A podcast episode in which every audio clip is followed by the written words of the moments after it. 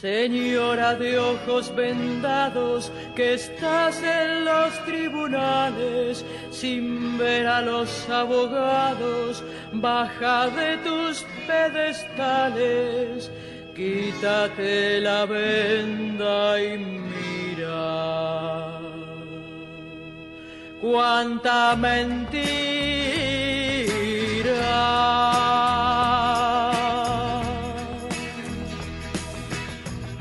A partir de este momento comienza Testimonios Judiciales junto a Marcelo Orlando.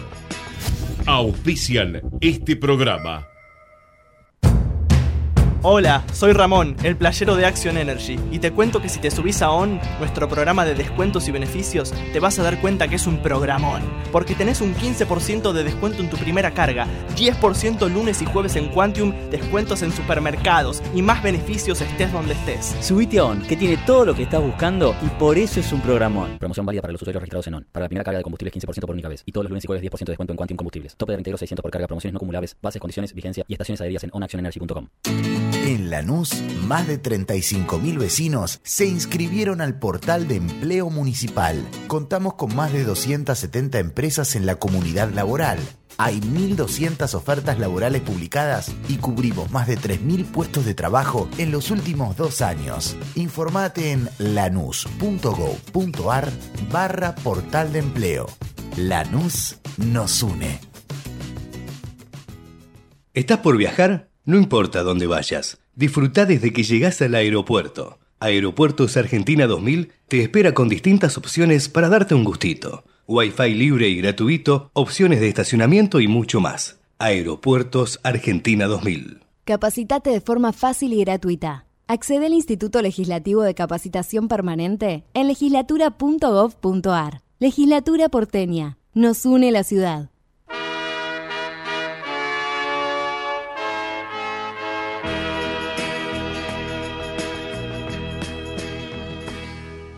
Señora de ojos vendados, que estás en los tribunales.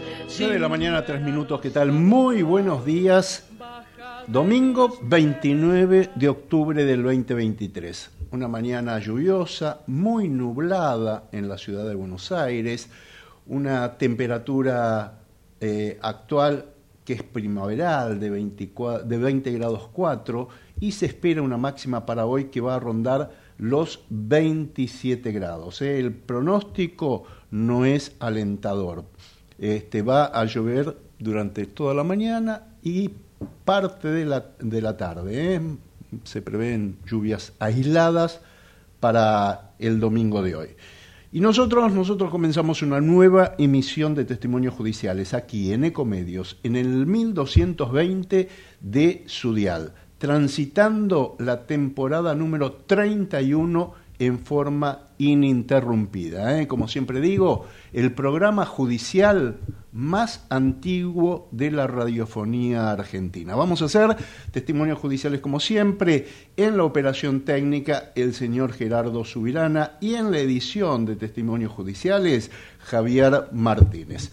Eh, a partir de ahora vamos a comentar algunos de los tantos temas judiciales este, importantes que ocurrieron en los últimos días y además, como lo hacemos habitualmente, daremos algunos adelantos de los que están previstos a partir de mañana lunes. Y en este quinto y último domingo de octubre vamos a hablar de las malas noticias que sigue recibiendo Cristina Elizabeth Fernández. ¿eh? Recibió algunos reveses judiciales y también este, supuestas nuevas amenazas que sufrió por parte de integrantes de la agrupación Revolución Federal. ¿eh? Este, les voy a contar que este, tanto que el fiscal este, Gerardo Policita eh, pidió reforzar la seguridad de la vicepresidenta por estas nuevas amenazas, reitero, de algunos integrantes de Revolución Federal. ¿eh?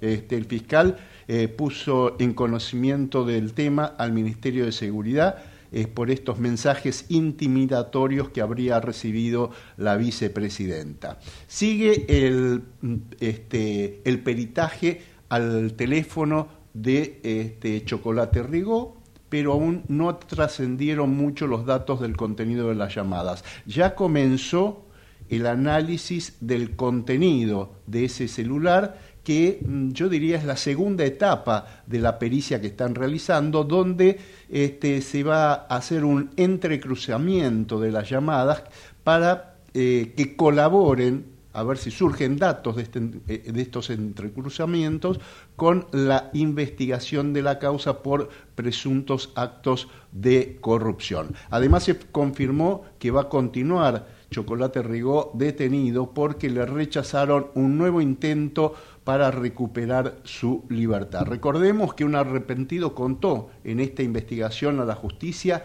cómo se repartía la plata que Rigó sacaba de los cajeros automáticos con las tarjetas este, de los integrantes o supuestos integrantes, ñoquis o fantasmas de la legislatura bonaerense. Los 48 dueños de las tarjetas de crédito que cobraba chocolate temen ir presos y le pidieron y pidieron eh, a través del defensor oficial seguir en libertad. ¿eh? El, defensor oficial presentó una masiva exhibición de prisión en el caso porque teme que la fiscal, la doctora Bettina Laki, este, pida sus detenciones. Paralelamente, y esto ya lo hemos comentado en, aquí en el programa, comenzaron a analizar el pedido, el jury y la suspensión de los camaristas que en su momento intentaron ayudar o beneficiar eh, procesalmente a Julio Chocolate Rigó. ¿Cuándo? Cuando anularon con una decisión judicial la causa por supuestas irregularidades en el procedimiento policial y también ordenaron la liberación de Chocolate Rigo. A raíz de esto, ellos tienen que enfrentar un presunto, un, un, juicio, un jury de enjuiciamiento justamente por mal ejercicio en sus funciones como magistrado. Este, también le quiero contar que la justicia pidió información a Uruguay, pidió información a España, pidió información a los Estados Unidos por los viajes, los bienes y el divorcio de Martín Insaurralde.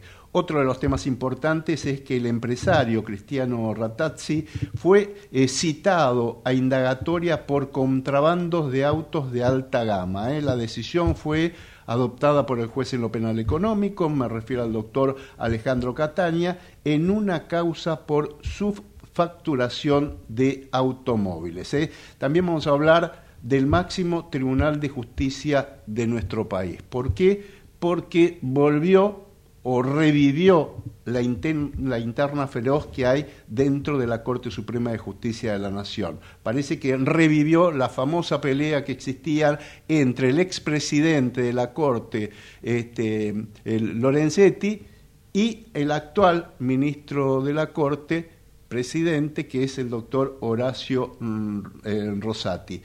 Yo diría que hasta este momento daba la sensación o parecía que la Corte Suprema estaba en una etapa de armonía, salían fallos eh, todo, todas las semanas, fallos con sentencias firmadas por unanimidad de todos los integrantes.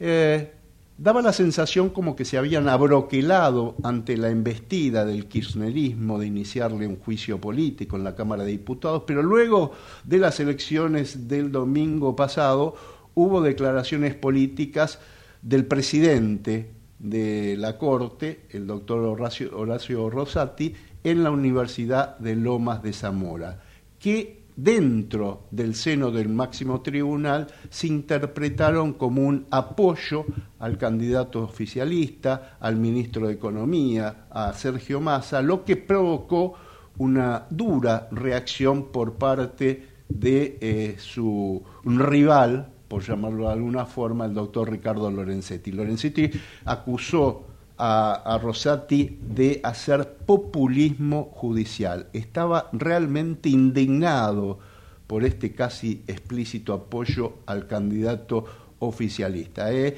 Eh, Lorenzetti dio a conocer su opinión con una durísima carta cuestionando a su sucesor, Horacio Rosati. Vamos a ver cómo sigue esta disputa interna en la Corte Suprema de Justicia de la Nación.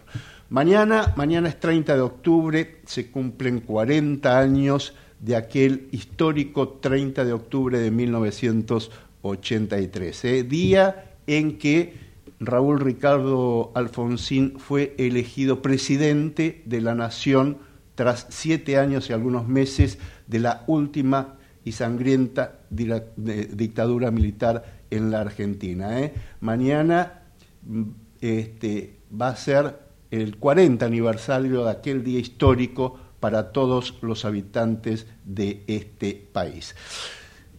Y también quería comentarles que, bueno, el domingo pasado los argentinos hemos votado y votamos, yo diría, por, por avalar una, inflación del 150%. Hemos votado por continuar con la sensación de inseguridad, por un gobierno que nos llevó a tener un 50% de pobres, por hacer desaparecer prácticamente a la clase media, por hambriar a los jubilados, por la falta de educación, por la falta de salud, por la falta de combustibles, por un, por un dólar de, de mil pesos, ¿eh? por, por algunos aumentos que se vienen con tarifas de gas, de luz, aumentos en el transporte, en las autopistas. Hemos votado por la continuidad de un gobierno que es una fábrica de pobres, ¿eh? es una fábrica de crear pobres. Este, y por esto hemos votado la semana pasada este, los argentinos, ¿eh? por la continuidad del gobierno más corrupto de la historia en nuestro país. ¿eh? Yo diría que superó ampliamente la corrupción del menemismo, que en su momento creíamos que más corrupción que eso no podía existir. Sí, sí, hay algo peor que el menemismo que fue y es el kirchnerismo. Hemos votado por la continuidad de funcionarios que han cometido los más escandalosos y obscenos hechos de corrupción. Estamos hablando de las Cristinas, estamos hablando de los vudús, estamos hablando de los bolsos de López, de los insaurraldes, de los chocolates Rigó. Hemos comprobado que los argentinos tenemos opiniones y gustos, yo diría algo extravagantes, en el momento de votar y elegir a nuestros gobernantes, a nuestros representantes. Bueno, hoy estamos a 14 días del próximo y último debate presidencial. Estamos a 21 días del balotaje y estamos a 21 días de elegir a nuestro menos malo presidente. Veremos qué es lo que decide la sociedad argentina.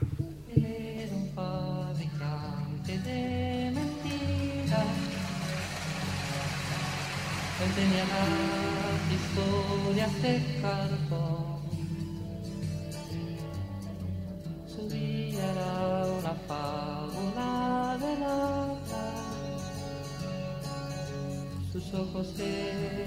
9 de la mañana, 13 minutos, y vamos a hablar de todos estos temas que recién anunciábamos, del día histórico que es el 30 de octubre, de este de la Corte Suprema de Justicia de la Nación y el juicio político que está enfrentando en la Cámara de Diputados, de los espionajes ilegales. Estamos en comunicación con este, eh, el diputado Miguel Base, que este, es un prestigioso dirigente de la de la Unión Cívica Radical de la provincia de Buenos Aires, es integrante de la Comisión Bicameral, es integrante de la Comisión de, Inteligencia y también integrante de la Comisión de Juicio Político de la Cámara Baja. Diputado, buen día. Marcelo Orlando lo saluda. ¿Cómo le va?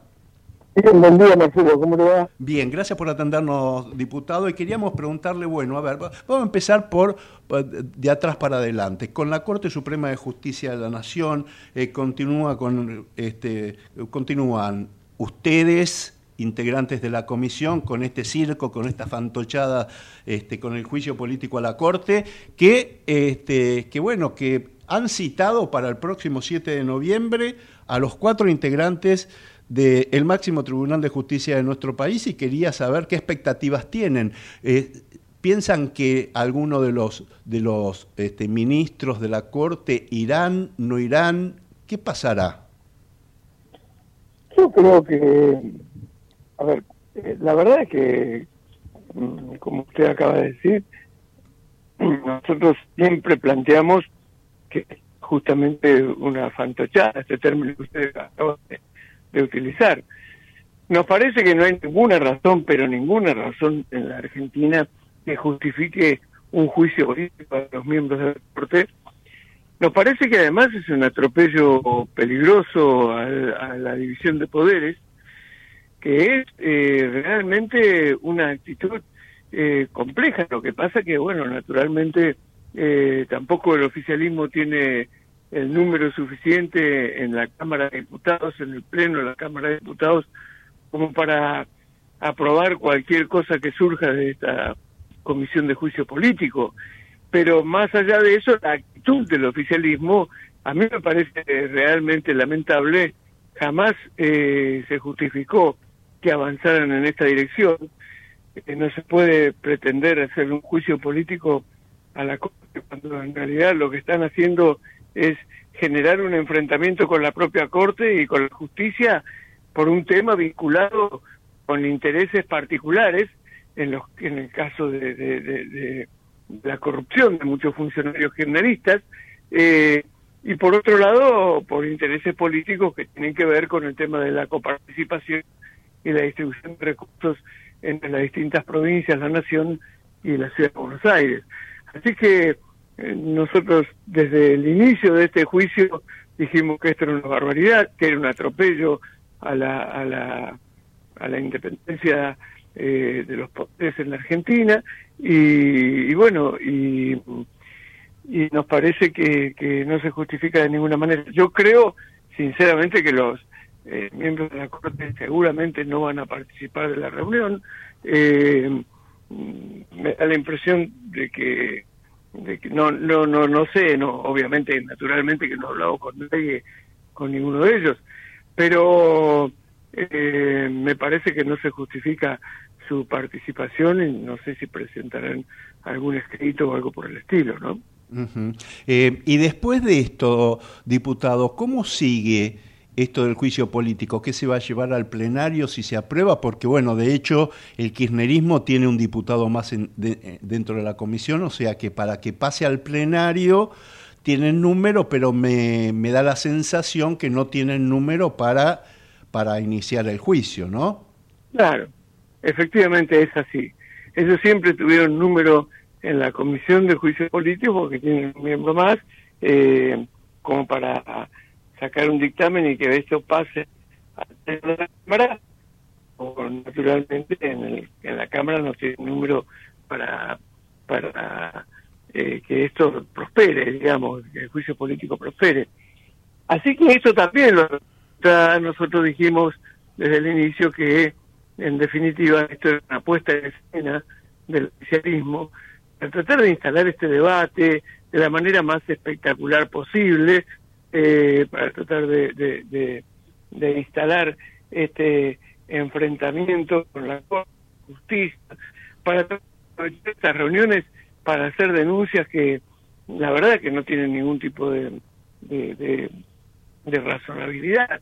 Así es que nos parece, nosotros de entrada dijimos que justamente esto era eh, la puesta en escena eh, de, de, una fantochada, como usted acaba de decir, que, no se justifica de ninguna manera, porque además el problema es que esto eh, no es que no tiene consecuencias, tiene consecuencias. En cualquier país del mundo, cuando uno advierte que el oficialismo, que es naturalmente depositario del poder eh, del poder ejecutivo nacional y además eh, tiene una presencia muy importante en el Congreso, impulsa un juicio contra la Corte, uno dice, bueno, en este país realmente hay serios problemas institucionales, hay falta de responsabilidad, hay falta de seriedad de parte de la política. Entonces es muy difícil pensar en ese país como una alternativa seria para realizar cualquier tipo de inversión o, avanzar en cualquier tipo de acuerdo económico, económico y político.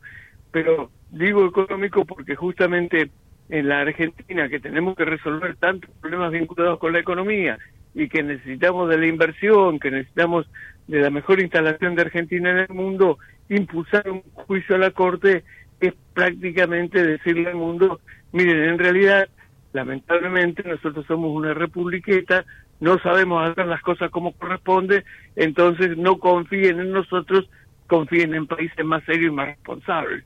Así que me parece que ese tipo de, de actitudes es muy poco contribuyen a mejorar la situación de la Argentina. ¿no? Ahora, diputado, usted estuvo, eh, tuvo por, por, por, cuestiones de realidad cuando el diputado Leopoldo Moró era presidente de la Unión Cívica Radical de la provincia de Buenos Aires, eh, fue presidente de la Cámara de Diputados, este, tuvo un vínculo y una militancia muy activa en forma conjunta. Cuando se encuentran ahora, este, ¿Pueden discutir o pueden charlar amigablemente?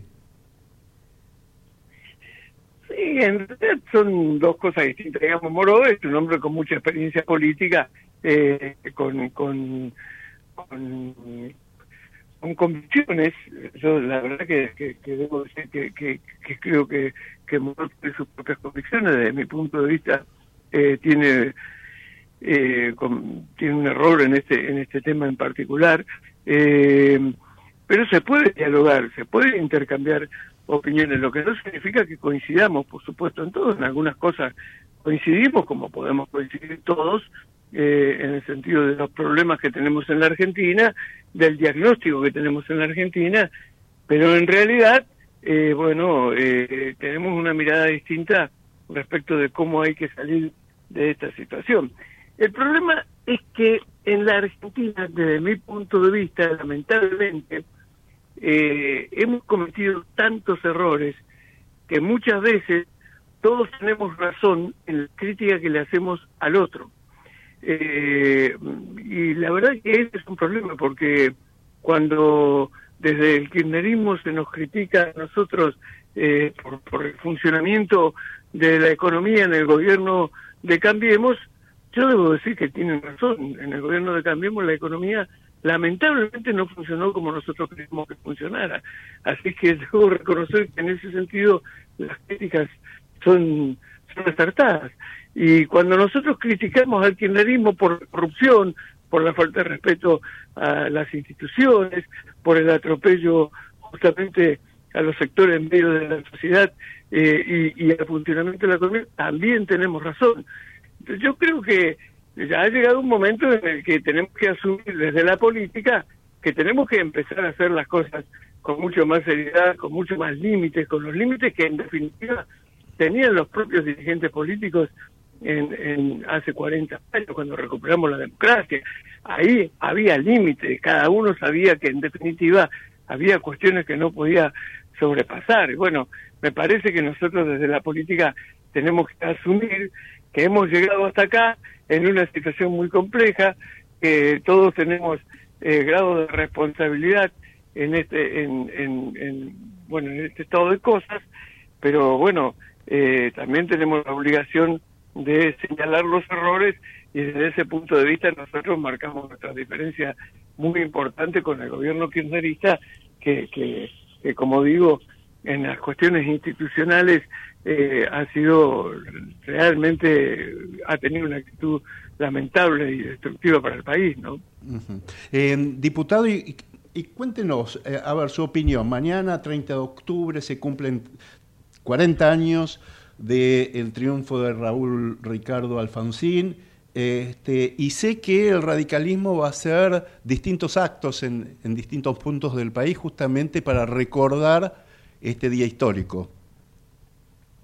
Sí, sí, hay una, eh, una actividad programada desde el Comité Nacional, recomendada desde el Comité Nacional, para que se realicen eh, distintas actividades. Hay, desde el Comité Nacional también se puso en marcha una campaña para recordar y, y, y, revalorizar, digamos, eh, aquellos conceptos principales que mm, que de alguna manera eran rectores de la, de, del accionar de la política de la Unión Cívica Radical y particularmente de Raúl Alfonsín.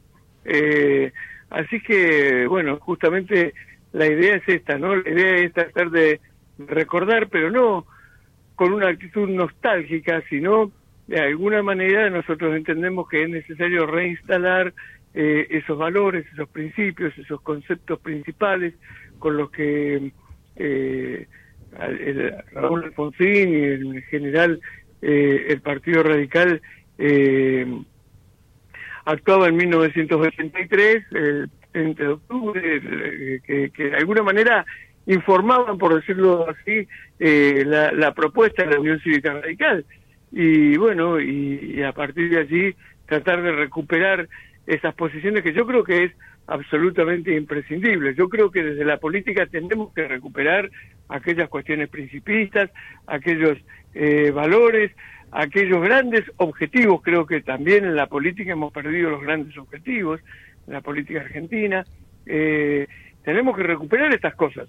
Nosotros no podemos eh, terminar en definitiva en el debate que hemos terminado en el país eh, tan simplificado, tan falto de, profundidad política, eh, tan, tan, tan, con tan poca propuesta para resolver los problemas de la sociedad argentina. Si nosotros no estudiamos, a ver, no puede ser que en el año 83, 84 el radicalismo tenía una, un claro concepto de que había que rediscutir la educación en la Argentina y por eso desde el gobierno de Alfonsín se impulsó nada más que un debate en el conjunto de la sociedad con aquel famoso congreso pedagógico que se hacía para rediscutir eh, el, perfil de la educación argentina y 40 años después retrocedimos en la calidad educativa y ni siquiera tenemos la posibilidad de darnos ese debate, ni siquiera ya nos planteamos la necesidad de darnos un debate respecto a la calidad de la educación en la Argentina. La verdad es que hemos retrocedido desde el punto de vista conceptual eh, de manera increíble y bueno, y, me parece que estas cosas, eh, esta como tantos otros ejemplos que podríamos dar, eh, hay que discutirlas muy seriamente y para eso hay que recuperar calidad política. Seguro. El kirchnerismo este, generó la grieta de los argentinos, pero además ahora también provocó la grieta en el PRO, la grieta en el radicalismo. Yo escuchaba a prestigiosos este, e históricos dirigentes de su partido, el Changui Cáceres, Marcelo Estubrin, Elisa Carrió, Facundo Suárez Lastra, este, que todos este, pregonan ahora votar en blanco, porque ninguno de los dos candidatos que han sido elegidos popularmente este, pueden representar este, intereses serios para los argentinos. ¿Usted de qué, de qué lado está? Sí, yo coincido. Yo creo que, que el resultado de la elección es muy malo desde ese punto de vista, eh, que nos pone a la Argentina nuevamente en una situación compleja, en una situación en la que en definitiva la sociedad tiene que elegir eh, por, por, por un gobierno que no tiene propuestas eh, eh, claras para, para, para resolver los problemas. A ver, está claro que si la, propuesta que encabeza Massa es muy similar eh, o práctica o la misma que, que, tiene el gobierno en este momento. Y la verdad es que la gestión del kirchnerismo en este momento es muy mala y nos ha llevado a agravar todos los problemas que tiene el país. Nosotros tenemos una situación económica muy pero muy compleja, todos conocemos esto, tenemos una situación social muy compleja y tenemos además eh, muy poca muy poca expectativa eh, de, superar esto eh, en un mediano plazo a partir de que no hay una propuesta seria y responsable de parte del gobierno. Así es que la continuidad de masa de alguna manera representa la continuidad de esta situación. Y la verdad es que la propuesta de mi ley es desde nuestro punto de vista una propuesta absolutamente irresponsable. Nosotros lo dijimos durante toda la campaña y no nos vamos a decir ahora. Nosotros dijimos que eso era un salto al vacío, que efectivamente un candidato a presidente no puede decir con tanta tranquilidad vamos a dolarizar la economía, vamos a eliminar el Banco Central, cuando en realidad ningún prácticamente ningún país del mundo tiene, ningún país serio del mundo tiene dolarizada su economía, ningún país serio del mundo tiene eh, eh, eliminó su banco central, todos tienen banco central porque todos los países naturalmente pretenden tener eh, un, manejo de, de, su propia moneda y de su propia economía. Así es que la verdad es que en la Argentina hay que crecer desde otro lado, no se trata de eliminar el Banco Central, se trata de lograr mayor productividad, bajar los impuestos, obviamente, reducir el gasto del Estado, hacer el gasto del Estado más eficiente, en eso podemos coincidir con todos los que lo plantean, pero nosotros necesitamos producir más, tener mayores niveles de productividad, poder exportarle más al mundo, eh, y bueno, y este es el objetivo que tenemos que tener, no se resuelve la situación diciendo solamente vamos a recortar gastos. Y mucho menos, por ejemplo, para nosotros, de nuestro punto de vista, decir que la educación va, a terminar en definitiva administrándose por, por voucher, y bueno, es sacar la responsabilidad que tiene el Estado desde Sarmiento en adelante de tratar de garantizar un pueblo, una sociedad con un nivel educativo importante. Por eso ahí nosotros tenemos diferencias realmente profundas y lamentamos, yo lo digo con toda sinceridad, lamento muchísimo que Juntos por el Cambio, en lugar de tener una propuesta clara en este sentido, haya caído en, un debate con muy poco contenido a lo largo de la campaña electoral, sin propuestas claras, porque nosotros debimos haber dicho cómo hacíamos para crecer en la Argentina, y podríamos haberlo dicho, pero la verdad es que no lo hicimos, cómo hacíamos para crecer desde el punto de vista económico, cómo hacíamos para recuperar la calidad de la educación en la Argentina,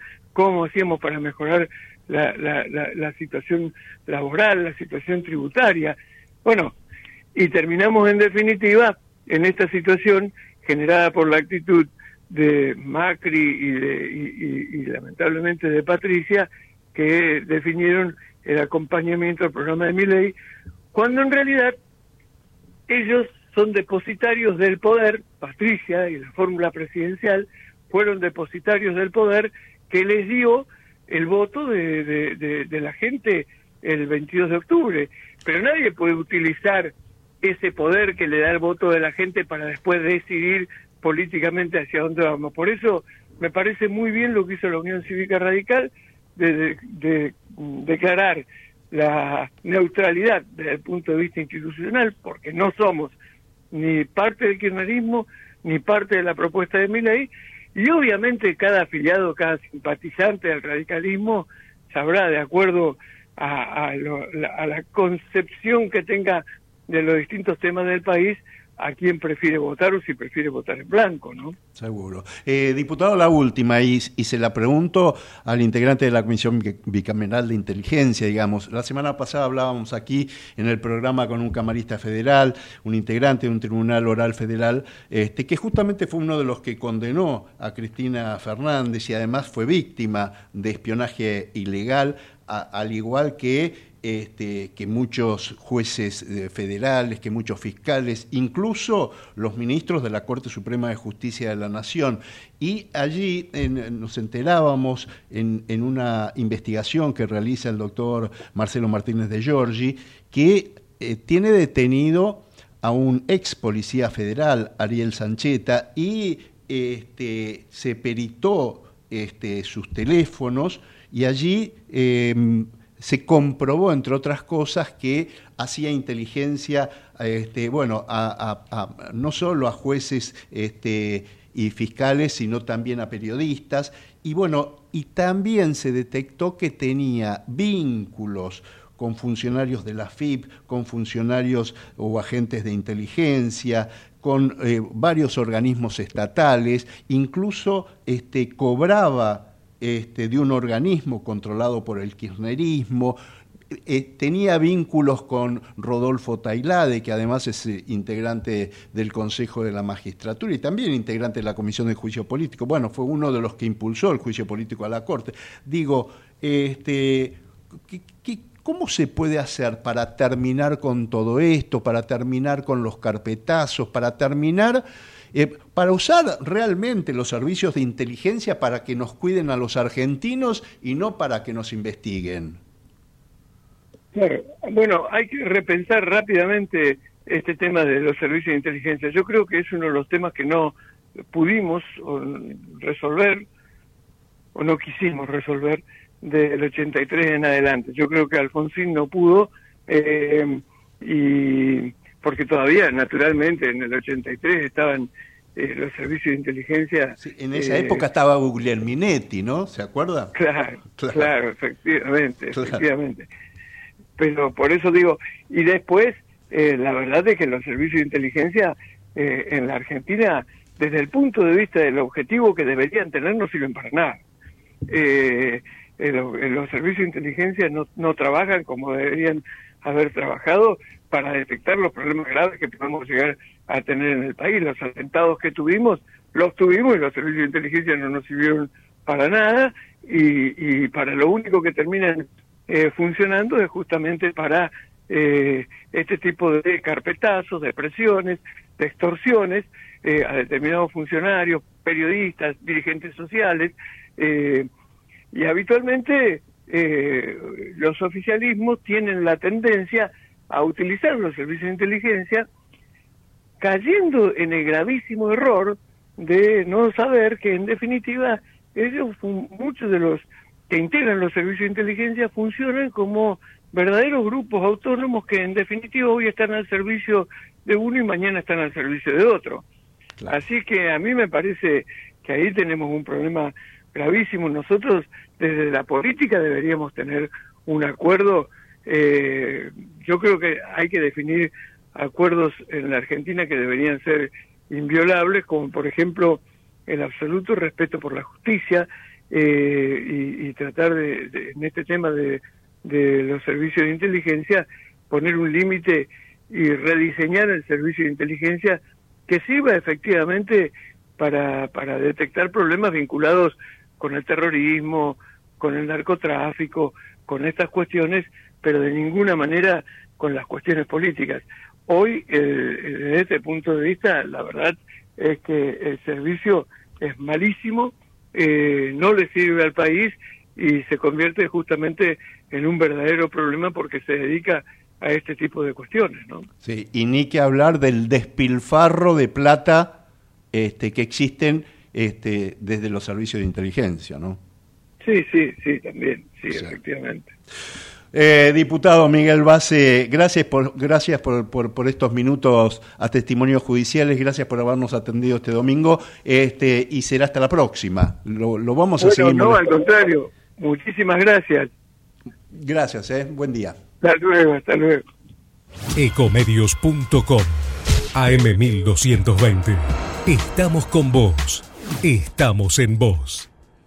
Descarga gratis de tu celular la aplicación Ecomedios.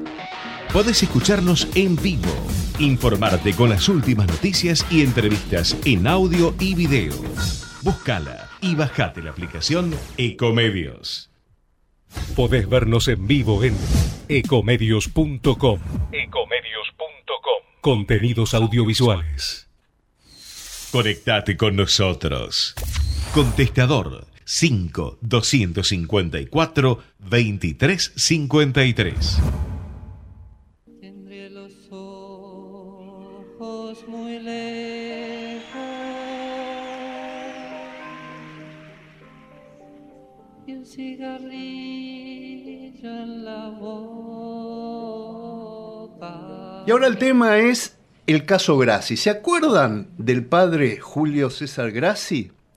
Este, aquel sacerdote que fue condenado a 15 años de prisión por el delito de abuso agravado de menores, él abusaba de los chiquitos que este, formaban parte de la Fundación Felices los Niños, y eran los chiquitos que él mismo tenía que cuidar, que tenía que educar, y sigue siendo eclesiástico el padre Grassi. ¿Por qué? Porque la iglesia aún no hizo nada, le sigue permitiendo incluso que dé misa dentro de la unidad penitenciaria donde se encuentra alojado. Bueno, lo cierto y lo concreto es que este, hace unos días el padre Grassi pidió su libertad condicional, a pesar que su condena finaliza en el 2028. Vamos a hablar justamente con uno de los abogados querellantes.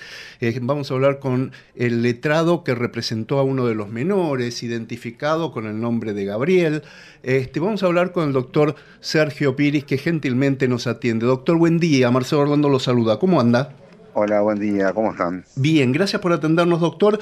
Y la pregunta es, eh, eh, ¿está el padre Grassi en condiciones de recuperar su libertad? Le digo esto porque él hizo una presentación ante el Tribunal Oral Criminal número uno de Morón. Eh, no, en principio no, no está. yo diferenciaría dos cosas acá. A ver. Primero, el padre hizo una, hizo una presentación como en, causa propia, como letrado en causa propia, sí. ¿no es cierto? Una presentación muy básica, ¿no es cierto? Muy, muy básica. Eh, no sé el grado de conocimiento técnico que, adquirió al recibirse, pero muy básica el punto de vista del derecho penal. Quizás pudo haber sido una estrategia de él hacerlo de esa manera. Ahora, eh, eh, corríjame si me equivoco, porque yo tenía el dato que lo hizo en, eh, en, la presentación por cuenta propia porque le renunciaron los tres abogados defensores que tenía. Sí, sí, a ver, yo digo, para crear un poquito, la gente por eso olvida las cosas, para hablar un poquito de, y después de la historia, claro. Gracias, en ninguna de todas las instancias que intentó, pero en todas, había y por haber, no obtuvo un solo voto favorable de un solo juez. O sea, hablemos, por ejemplo, de resoluciones de casación, de cámara, tribunales superiores, en la cual puede haber varios magistrados y que alguien puede votar una disidencia. Nunca Graci logró un solo voto de las distintas planteos que haya hecho durante toda esta, esta historia favorable. Eso, eso habla de la gravedad de los hechos que fueron probados. Ahora bien, con el tiempo temporal, Graci, si bien obviamente eh, en un momento va a poder lograr este tipo de salida, él no funda los motivos de la salida, primero, primero por eso digo que es un escrito básico. El servicio penitenciario también hace una información precaria de la situación, cuando estamos hablando de un sacerdote, de un poder de, de Graci, ¿no es cierto? Y condenado por el gravísimo delito que cometió.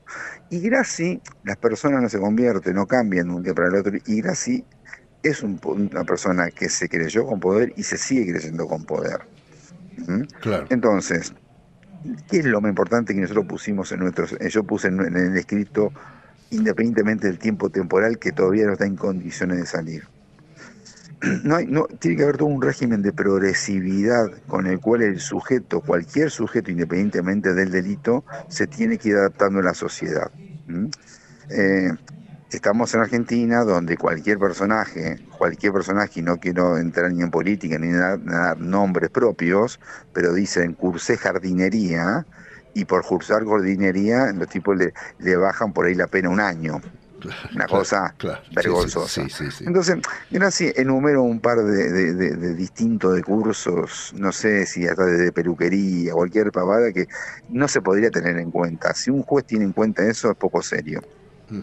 Ah. Pero yo, yo, le voy a decir qué es lo más importante que estamos planteando nosotros en esta situación. Porque usted fíjense que en los cursos, y esto es un error gravísimo y yo lo hice saber, luego de la sentencia, lo hice saber en un montón de planteos, fíjese que la sentencia no le dice a Gracia usted cumplir una condena y, se tiene que someter a un régimen psicológico, psiquiátrico, que tiene que ser controlado por médicos expertos, médicos peritos de la Corte Provincial. No le hacen eso. Cualquier.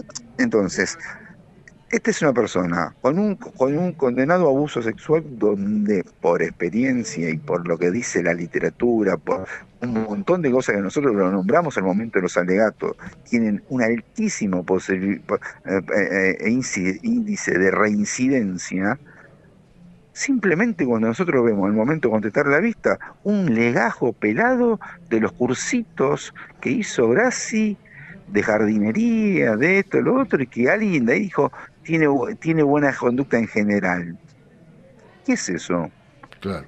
Ahora, qué grave, doctor, que este, que con, muchos casos, porque después de Gracis han aparecido en, prácticamente todo el mundo curas pedófilos, curas degenerados, y realmente es lo que usted dice, ¿no? Si no hay un informe psicológico, si no hay un, informe psiquiátrico, normalmente estos tipos reinciden. no, y, sí, sí, y es más, Usted lo dijo, bueno, la iglesia es la imagen de la iglesia que está dejando al, dejar que Graci siga siendo sacerdote. Y nosotros lo que pedimos, nosotros lo que pedimos, porque el, régimen en sí de la instancia de la ejecución, al letrado lo deja un poco afuera de ciertas situaciones.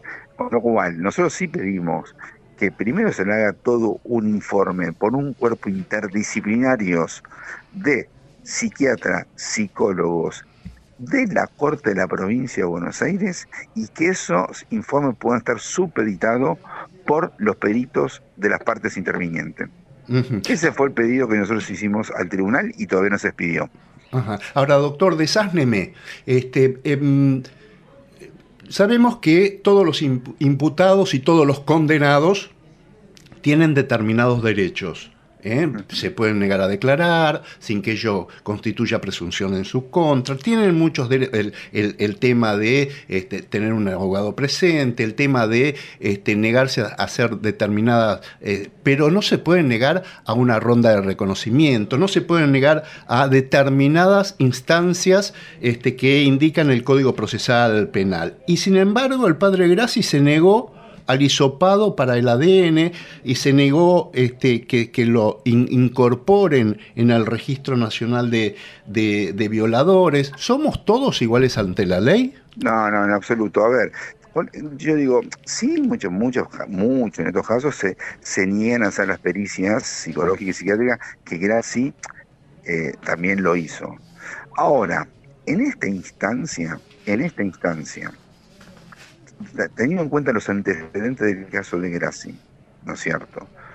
Donde no tenemos una sola prueba que esta persona eh, esté en condiciones de salir a la, sociedad y que no va a reincidir, no puede salir si no se cumple con lo que nosotros estamos solicitando. Es decir, exámenes, exámenes, no un solo examen, sino exámenes durante un determinado tiempo con distintos tipos de pericias que se tienen que realizar por el cuerpo interdisciplinario de la Corte o quien mencione el tribunal, pero que tiene aquellas, aquella persona más experta en conocimiento de abuso sexual infantil, y recién ahí, y que sea eso, eso controlado por los peritos nuestros de parte, recién ahí Graci estaría en condiciones de y como tiene que ser con todo el tiempo de salidas, la progresividad de sus salidas. Ahora, doctor, este, no es medio inocente lo que está planteando, porque usted sabe el poder que tiene la Iglesia dentro del Poder Judicial. O sea, que si un obispo levanta un teléfono, un juez este, hace lo que le pide el obispo. Sí, pero por suerte, como le dije también al principio, y usted tiene razón, lo está manifestando, por suerte vuelvo a reiterar, no hubo en todas las instancias, desde la sentencia del año 2009 hasta la fecha, que ha pasado por muchísimas, muchísimas instancias y fue revisado por una cantidad de jueces que haya tenido una sola resolución a su favor. Eso habla Fíjese, eso habla de la gravedad y de lo contundente de las pruebas que tiene Gracia en su contra. Sí, sin embargo el Vaticano mira para otro lado. Eso, eso totalmente. Claro, claro. Y doctor, entonces, ¿cuándo podría haber una definición para saber si este, el, padre Graci este, es o no beneficiado con algún tipo de eh, eh, achicamiento de pena, digamos, acortamiento de pena? Yo por lo menos de mi parte contesté la vista que me corrieron hace 15 días. El tribunal número uno de Morón ya tenía estar en condiciones de despedirse. Ah, perfecto, perfecto. Doctor eh, Sergio Piri, gracias como siempre, que tenga un buen domingo y hasta cualquier momento. ¿eh? Bueno, saludos. Muchas gracias. 9 de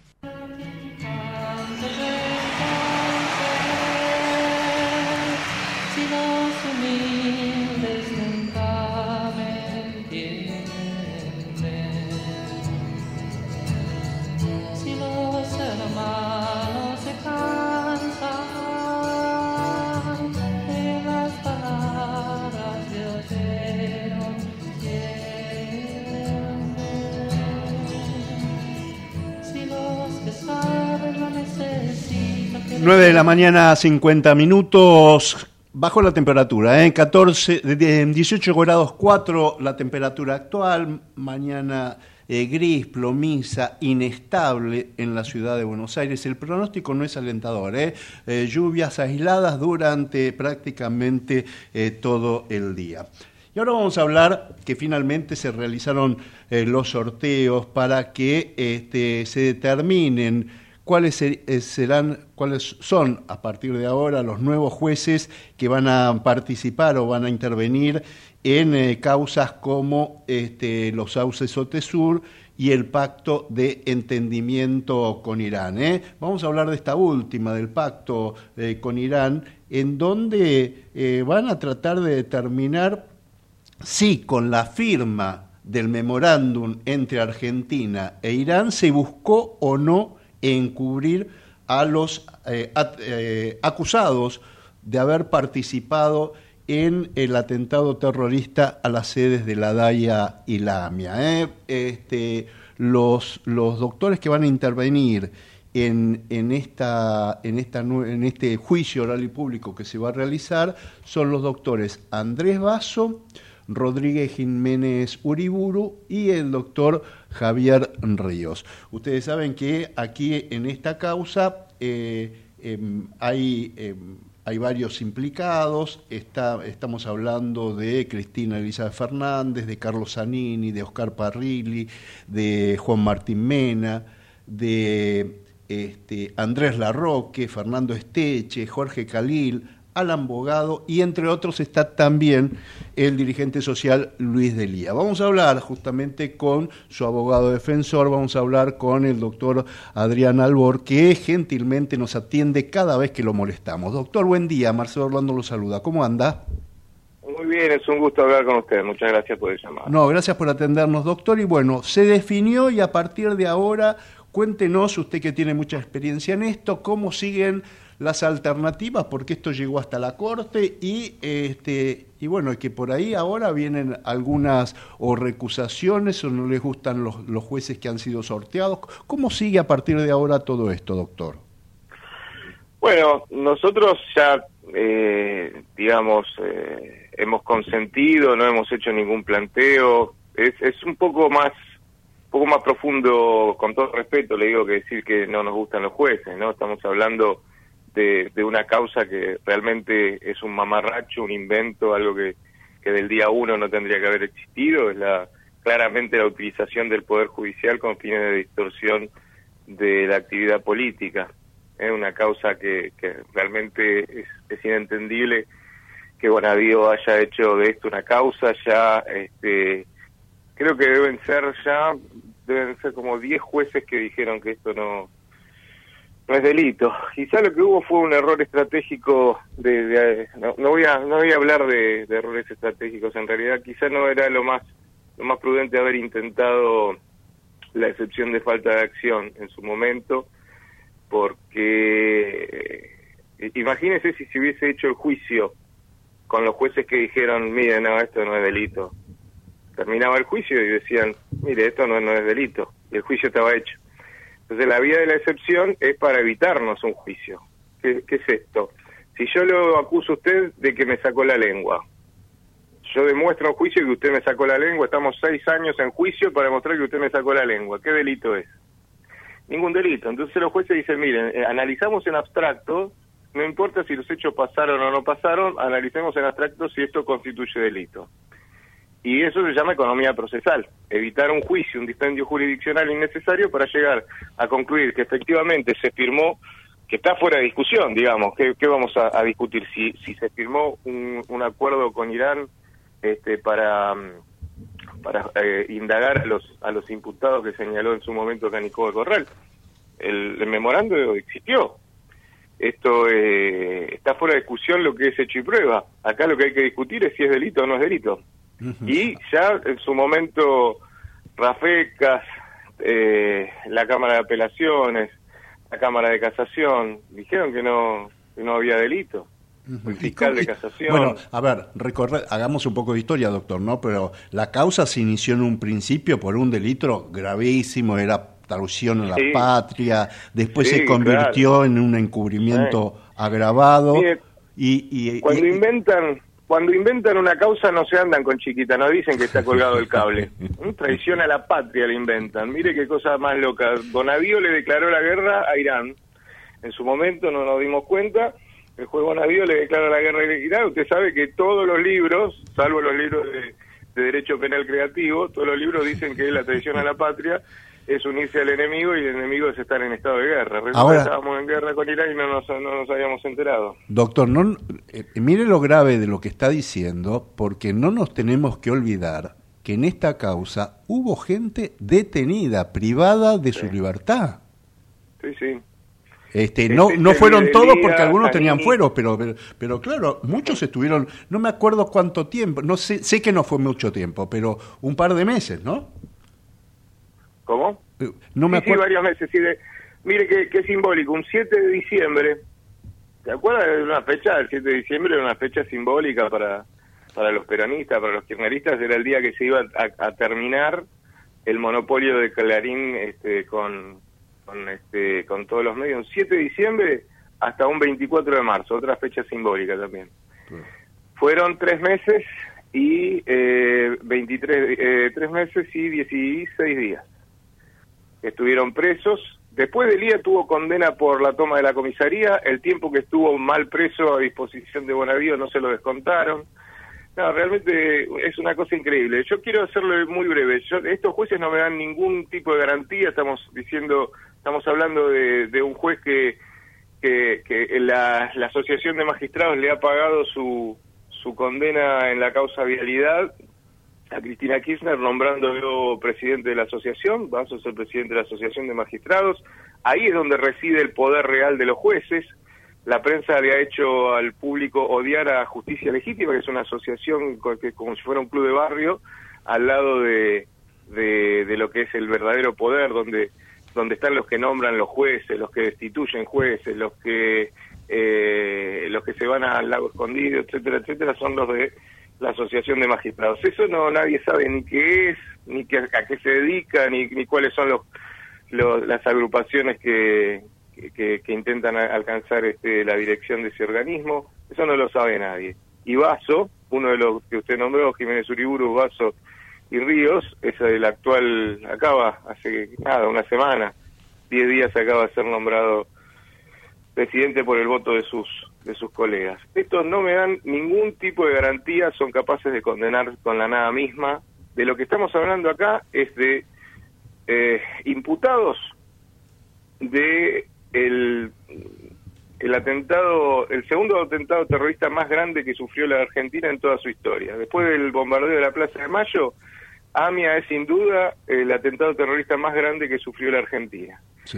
Eh, de lo que estamos hablando es que un juez, Canicoba Corral, dijo, bueno, eh, estas personas yo tengo sospecha que pudieron haber participado. El presidente de un país, el ministro de Educación, el embajador, el agregado cultural, el líder religioso más importante, quiero escucharlos en indagatoria. Y usted sabe eh, que si eh, eh, Irán nos pide a nosotros un ladrón de gallina, ¿a nosotros no se lo mandamos? Nosotros tenemos una ley que es la 24767 que dice que cuando eh, no hay tratado de extradición con una potencia extranjera que nos requiere que le mandemos a un violador de menores, a un estafador, a lo que sea, el Estado argentino le pregunta al imputado, escúcheme, acá me, y me lo está pidiendo Irán para juzgarlo allá, ¿usted quiere ir para allá? No, no quiere ir para allá. Y Argentina le contesta Irán, no, mire, no se lo mando. Estábamos pretendiendo que Argentina nos mande al presidente, al, al ministro, estábamos pretendiendo que nos lo manden acá para ponerse el traje a raya, ¿no? Para que vengan acá a, a- a defenderse. ¿eh? Se- se Con me- el traje a raya desde atrás de las rejas, pero eh, eh, aparte que, que nosotros no le mandamos a, a nadie para allá, nosotros estamos somos el país que, le, que coimió gente para, para que se confiese falsamente como responsable del hecho. Argentina tuvo a, a- a una decena de personas durante una década presas y, de- y después se determinó que, que habían dado coima a Tejeldín para que se, se autoincrimine falsamente. ¿Usted cree que Irán nos va a mandar a alguien para acá? Definitivamente no. Vienen, no mandan nada. Y no, y bueno, entonces, ¿qué se hace ahí? Se hacen acuerdos. y estos acuerdos fueron recibidos pero con, con aplauso, estaban todo el mundo contento, Nisman estaba contento, Daya estaba contento, AMI estaba contento, Asociación de... eh, de- Bueno, se, se- se me acabó el programa, doctor. Se me acabó. Le, le mando un abrazo, la seguimos. La seguimos. Son- un abrazo grande. Son, las 10 de la mañana en punto. ¿eh? Era el doctor Adrián Albor. Nosotros nos fuimos, nos reencontramos, si Dios quiere, el próximo domingo a las 9. Chau. Auspiciaron este programa. Hola, soy Ramón, el playero de Action Energy, y te cuento que si te subís a ON, nuestro programa de descuentos y beneficios, te vas a dar cuenta que es un programón, porque tenés un 15% de descuento en tu primera carga, 10% lunes y jueves en Quantium, descuentos en supermercados y más beneficios estés donde estés. Subite a ON, que tiene todo lo que estás buscando y por eso es un programón. Promoción válida para los usuarios registrados en ON. Para la primera carga de combustible 15% por única vez. Y todos los lunes y jueves 10% de descuento en Quantum Combustibles. Tope de reintegro 600 por carga, promociones no acumulables, bases, condiciones, vigencia y estaciones adheridas en onactionenergy.com. En Lanús tenemos actitud verde. Estamos recuperando 25 plazas y parques del municipio, con nuevos espacios verdes, estaciones de juegos para chicos y mayor seguridad para nuestros vecinos. Informate en lanús.gov.ar. Lanús nos une. ¿Estás por viajar? No importa dónde vayas. Disfruta desde que llegás al aeropuerto. Aeropuertos Argentina 2000 te espera con distintas opciones para darte un gustito. Wi-Fi libre y gratuito, opciones de estacionamiento y mucho más. Aeropuertos Argentina 2000. 91 años de historia. Conoce el Palacio Legislativo. Agenda tu visita guiada en legislatura.gov.ar. Legislatura porteña. Nos une a la ciudad.